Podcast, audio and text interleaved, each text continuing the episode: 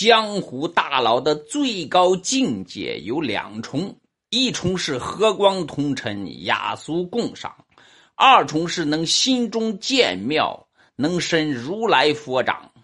第一重境界决定你能容纳多少人心，第二重境界决定你能驾驭多少风云。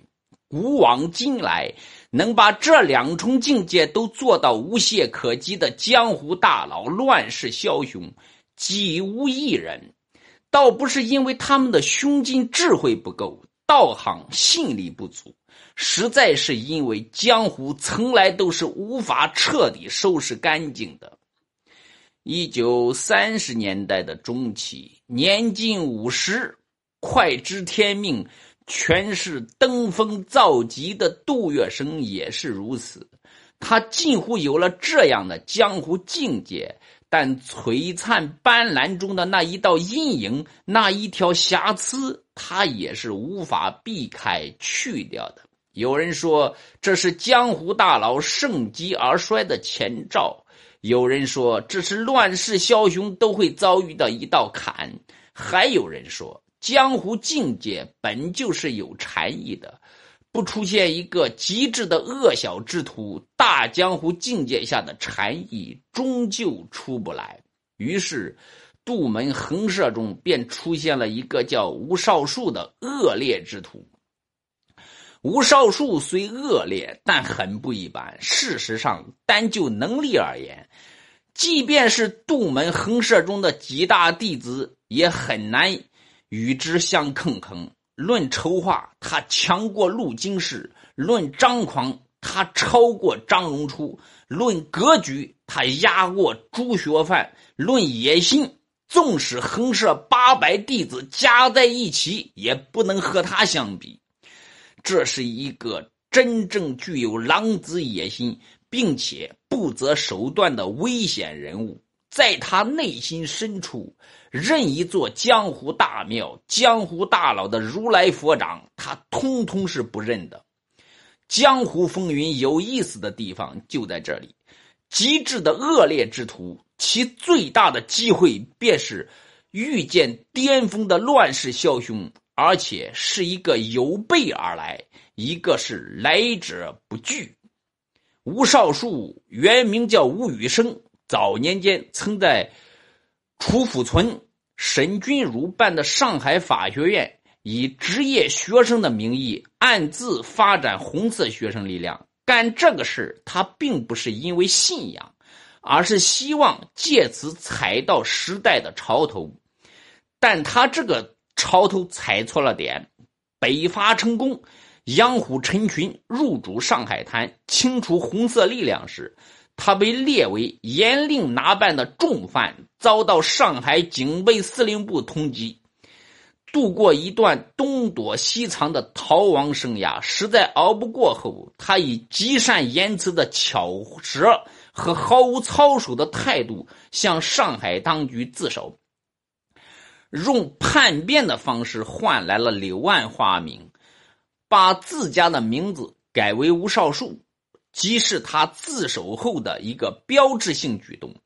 正担任上海市党部组织部长的吴开先问他，为何将自己的名字改掉？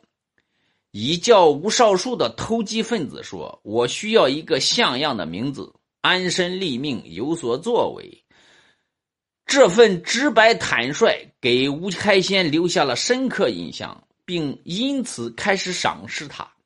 吴少树的鼻子很灵敏，危机意识很强。当养虎成群在上海滩刚掀起血雨腥风时，他即刻就捕捉到了其中的风险。既怕新主子翻他旧账，又怕过去的同志来索他的性命。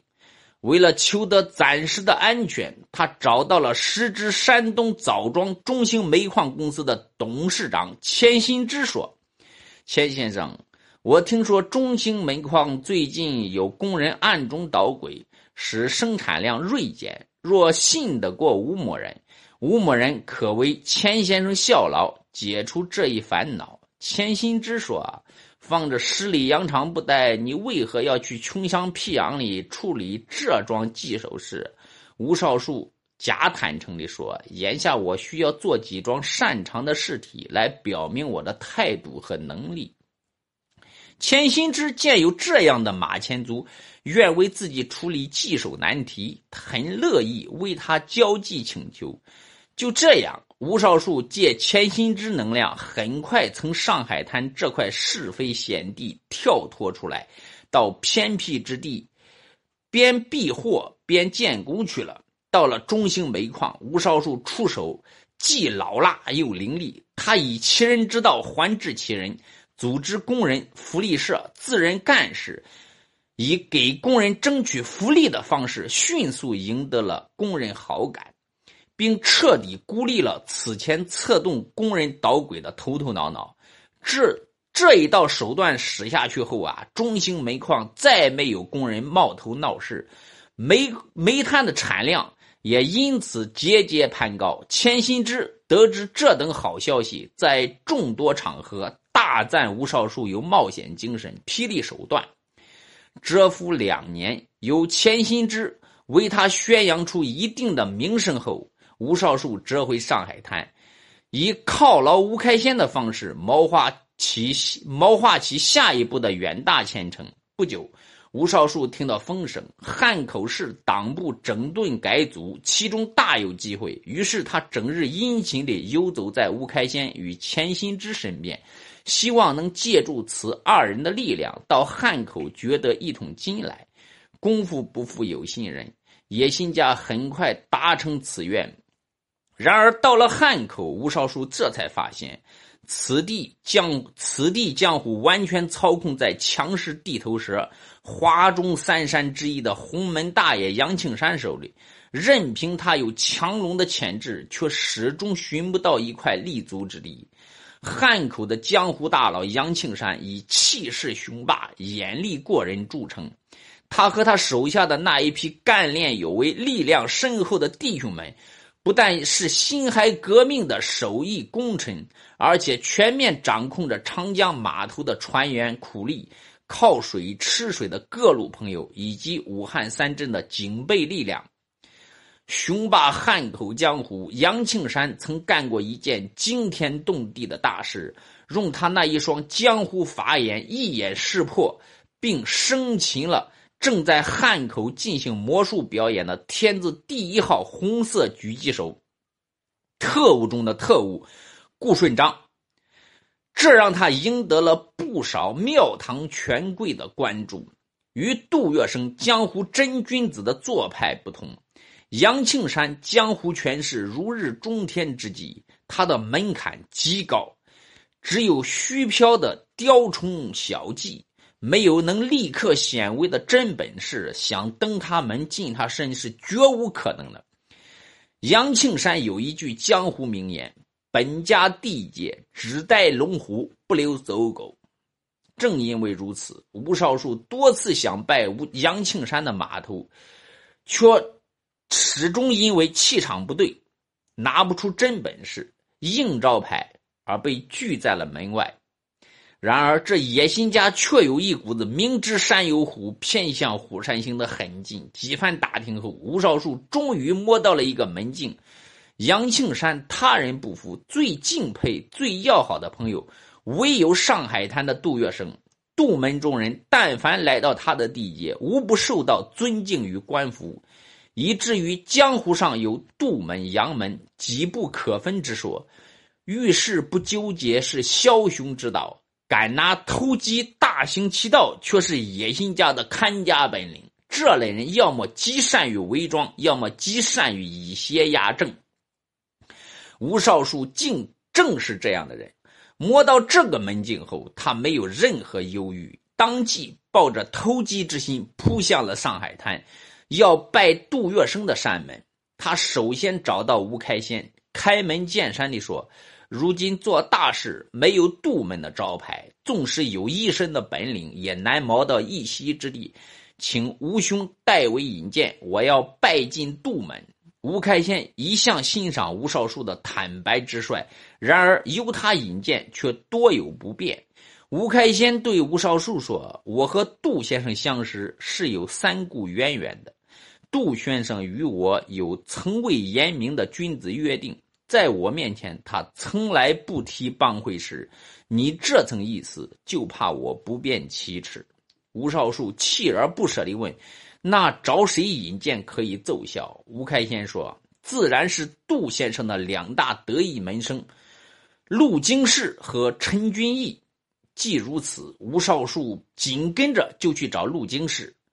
因为以前有所接触，陆经世颇为了解吴少树的性格及其为人，而吴少树在陆经世面前也不掩饰自家的居心用意。他对陆经世说：“陆兄，杜门是大有作为之门，拜托引荐我入门。”陆经世一开始推脱，见推脱不掉，他便正告吴少树说：“老兄啊。”横社弟兄讲的是有福同享，有难同当。尤其杜老夫子待人无微不至，恩重如山，彼此之间只有道义二字摆在心上，这不是寻开心、找好处的事情。你要是为了达到这一个目的，想利用杜先生和横社弟兄，那仅就是大大的不应该了。我也不会答应。见陆经世不开门，吴少树根本不死心，转而他又找到了杜门另一红人陈君义。他对陈君义说：“我们本就是同道，此番投身杜门，我是抱有一腔诚意来的。陆行以小人之心度君子之腹，不是大丈夫所为。陈兄是大刀阔斧、别开生面的人物，你老兄若是也不愿带我引荐。”杜门就只有门槛，没有气度了。陈君义本就是少顾里、多干脆的急先锋人物。听吴少书这么说，再想到老夫子向来主张有容乃大，确实没有陆经世那一些条条框框，于是一口答应了下来。杜月笙听说有这样一个颇受吴开先千心之赏识的人物要来拜山门，他对陈君义说：“你领他来，我见一见。”隔日，陈君义将吴少树领来了。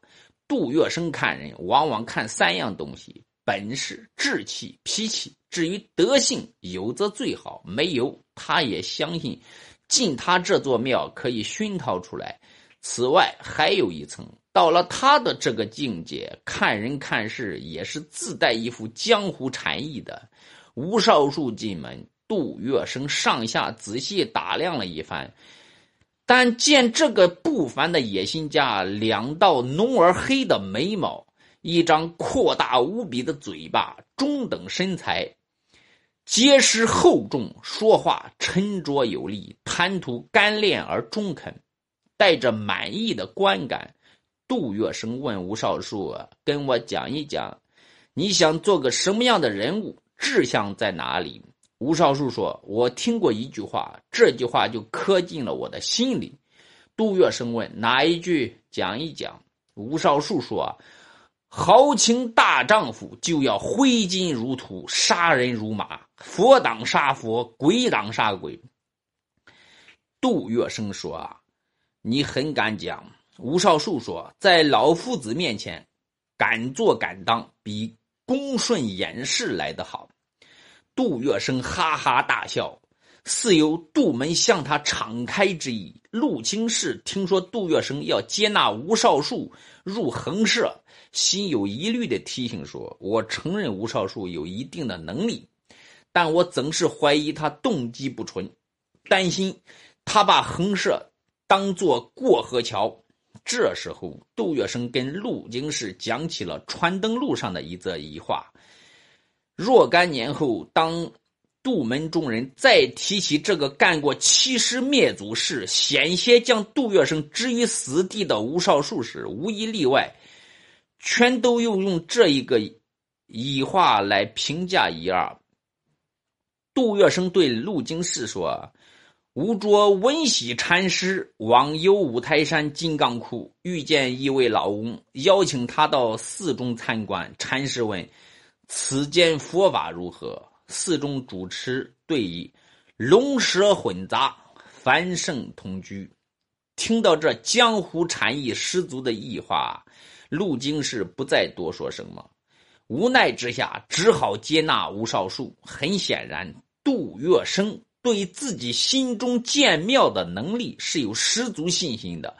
不管吴少树是龙是蛇是魔是鬼，他大概认定自己是能够降住的。正因为如此，此后杜月笙对吴少树的栽培可谓是不遗余力。在汉口，他任由吴少树打出他的江湖令牌。趾高气扬的进出洪门大哥吴杨庆山的码头，也正是凭借杨庆山以及洪门兄弟的全力支持，吴少树很快在汉口打出了一片天地，攫取了他嚣张前程的第一桶真金。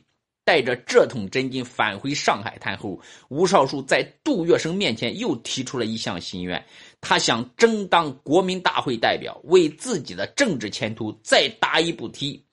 杜月笙没有拒绝他，得了杜月笙闲话一句的承诺，吴少树找到陆京士说：“陆兄，竞选经费我好像没有带够，暂借一千大洋来用一用。”陆京士的答复很有水平：“我可以私人借你一千大洋，但必须打欠条。从事后看，对规矩的尊重有时候是要高过江湖异化的。往后无论吴少树怎样发达。”他都不曾归还这笔钱，而陆京士也一直紧捏着那张欠条。这其实便是江湖暗战，由陆京士这样的人护卫在杜月笙身边，吴少树即便敢欺师灭祖，也是难以成功的。何况杜月笙身边还有能量大过陆金氏许多倍的狠角色，例如他的真兄弟戴笠。所以说，再来体会那一句。此间佛法如何？